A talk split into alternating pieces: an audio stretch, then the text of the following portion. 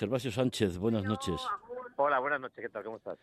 Pues eh, bueno, con el corazón un poco encogido, recordando a Julio, recordando muchas cosas de peripecias y situaciones que pasamos juntos y donde tú también estabas. Creo que ahora mismo acabas de presentar esta mañana un documental, sigues, sigues trabajando, pero el recuerdo de, Julio Fuentes, eh, que, cuya muerte fue un mazazo, yo creo que sigue muy presente entre todos nosotros. Pues sí, Javier, yo tengo un calendario de recuerdos y de acontecimientos o de cumpleaños más vinculado a los eh, amigos, compañeros asesinados o muertos en zona de conflicto, que conozco mejor que los cumpleaños de mis hermanos.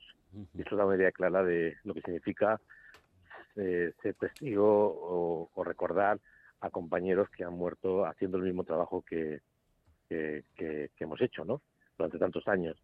Entonces, al final, pues Julio eh, murió, fue asesinado, mejor dicho, el día 19 de, de noviembre hace 20 años, un lunes, un lunes que para mí eh, era el inicio de una semana muy interesante porque íbamos a presentar Los Ojos de la Guerra, un libro que yo edité con Manuel Ineche para homenajear a otro periodista que había muerto en una emboscada el año anterior, Miguel Gil, en Sierra Leona, y que yo tuve que identificar su cadáver en la morgue de, de Freetown, ¿no?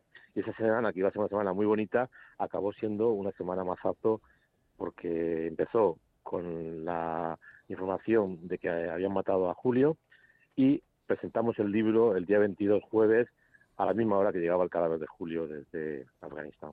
Gervasio, no se trata, los oyentes pueden pensar de que los periodistas nos miremos el ombligo, no, se trata de reivindicar un periodismo al servicio de la ciudadanía, porque ese, ese buen periodismo es el que yo creo que hace mejor mm, la, convivencia y el sistema democrático, ¿no?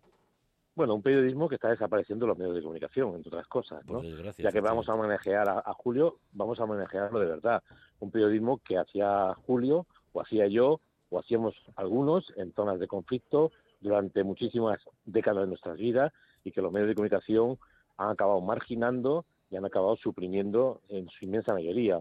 Ya no hay medios que quieran, digamos, invertir en coberturas de verdad. No en Afganistán cuando se pone de moda eh, por el impacto mediático de la entrada de los talibanes en Kabul y que todo el mundo durante un mes habla escátedra de lo que pasa en Afganistán. No, no. Afganistán los últimos 20 años, Afganistán los últimos 41 años. Yo estaba en la universidad haciendo primero de periodismo cuando Afganistán fue invadido por los soviéticos. Ha pasado dos terceras partes de mi vida con Afganistán en guerra y que solamente se le dedique a Afganistán el tiempo de varios telediarios es una vergüenza humillante para la prensa española. Háblanos de tu último trabajo, es un documental que has presentado esta mañana sobre Bosnia, ¿no? Sí, bueno, es un documental que estoy muy contento porque se llama Álbum de Posguerra, está en estos momentos en la plataforma Movistar Plus, lo puede ver quien tenga esta plataforma, y eh, es un, regreso a Sarajevo para recuperar las historias de los niños y adolescentes que yo fotografié entre sus 5 y 14 años en los años 90, que aparece en el documental ya habiendo superado los 30 y algunos en algunos casos los 40 años, ¿no? Y que sorprendentemente ven mis fotografías como sus únicos recuerdos de la guerra, porque ellos no tienen fotografía de aquella época. Los esos cuatro años que, que sufrieron bajo el cerco de Sarajevo no, hicieron fotos, no había entonces teléfonos móviles, ¿no? Entonces estos chicos, que son ya adultos evidentemente, pues eh, que sus eh, sus eh, niñez y sus adolescencias fueron destruidas por culpa de la guerra, hoy día se acuerdan de aquello y siguen estando presentes en sus vidas, ¿no? Y ha sido muy emocionante poder hacerlo. Somos ahora, hemos sido preseleccionados a los Goya y espero que el día 29 de, noviembre, pues igual eh, eh, acabamos siendo entre, los cuatro documentales nominados. Ojalá. ojalá, lo, celebraremos. Además, bueno, eso es continuidad de lo, de lo que ha sido tu trabajo este año donde tú elegías víctimas de la guerra, sobre todo eh, por las minas. Tú has sido un, periodista activista, diría yo, eh, en denunciar cómo las, eh, las minas segan la vida de, de, las personas y de, y de, sus familias.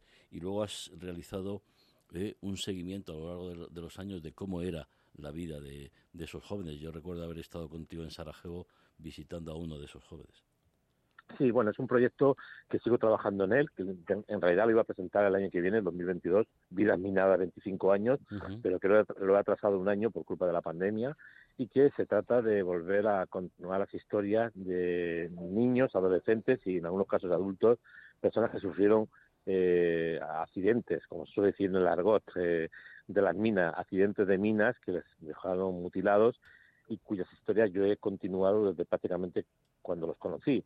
En algunos casos eran niños de 13 años, como el caso de Alice Smay en Sarajevo, que tú conociste, o en el caso de Sofía Alfate Fumo, que la fotografié con 14 años, sin dos piernas, y después de que la explosión también matara a su hermana María, y que está a punto de cumplir 40 años. ¿no? Entonces, la idea siempre es mostrar a la gente, a la gente que le interese, a la gente que está muy lejos de los lugares oscuros de la, de la historia, a la gente que se suele mirar muchas veces el ombligo y no enterarse de lo que pasa más allá de sus propios intereses, que la guerra y sus consecuencias son para toda la vida, que la guerra no acaban cuando dice Wikipedia o cuando se firma un papelito de paz, las guerras siguen estando presentes y sus consecuencias en la memoria de las víctimas. Una mujer o una niña, un hombre, un joven que se queda sin piernas es un mutilado para siempre. Y cada X tiempo tendrá que cambiar de prótesis en países donde las prótesis son caras y ellos son casi siempre gente bastante humilde y por eso y por eso seguimos contándolo y seguiremos contándolo.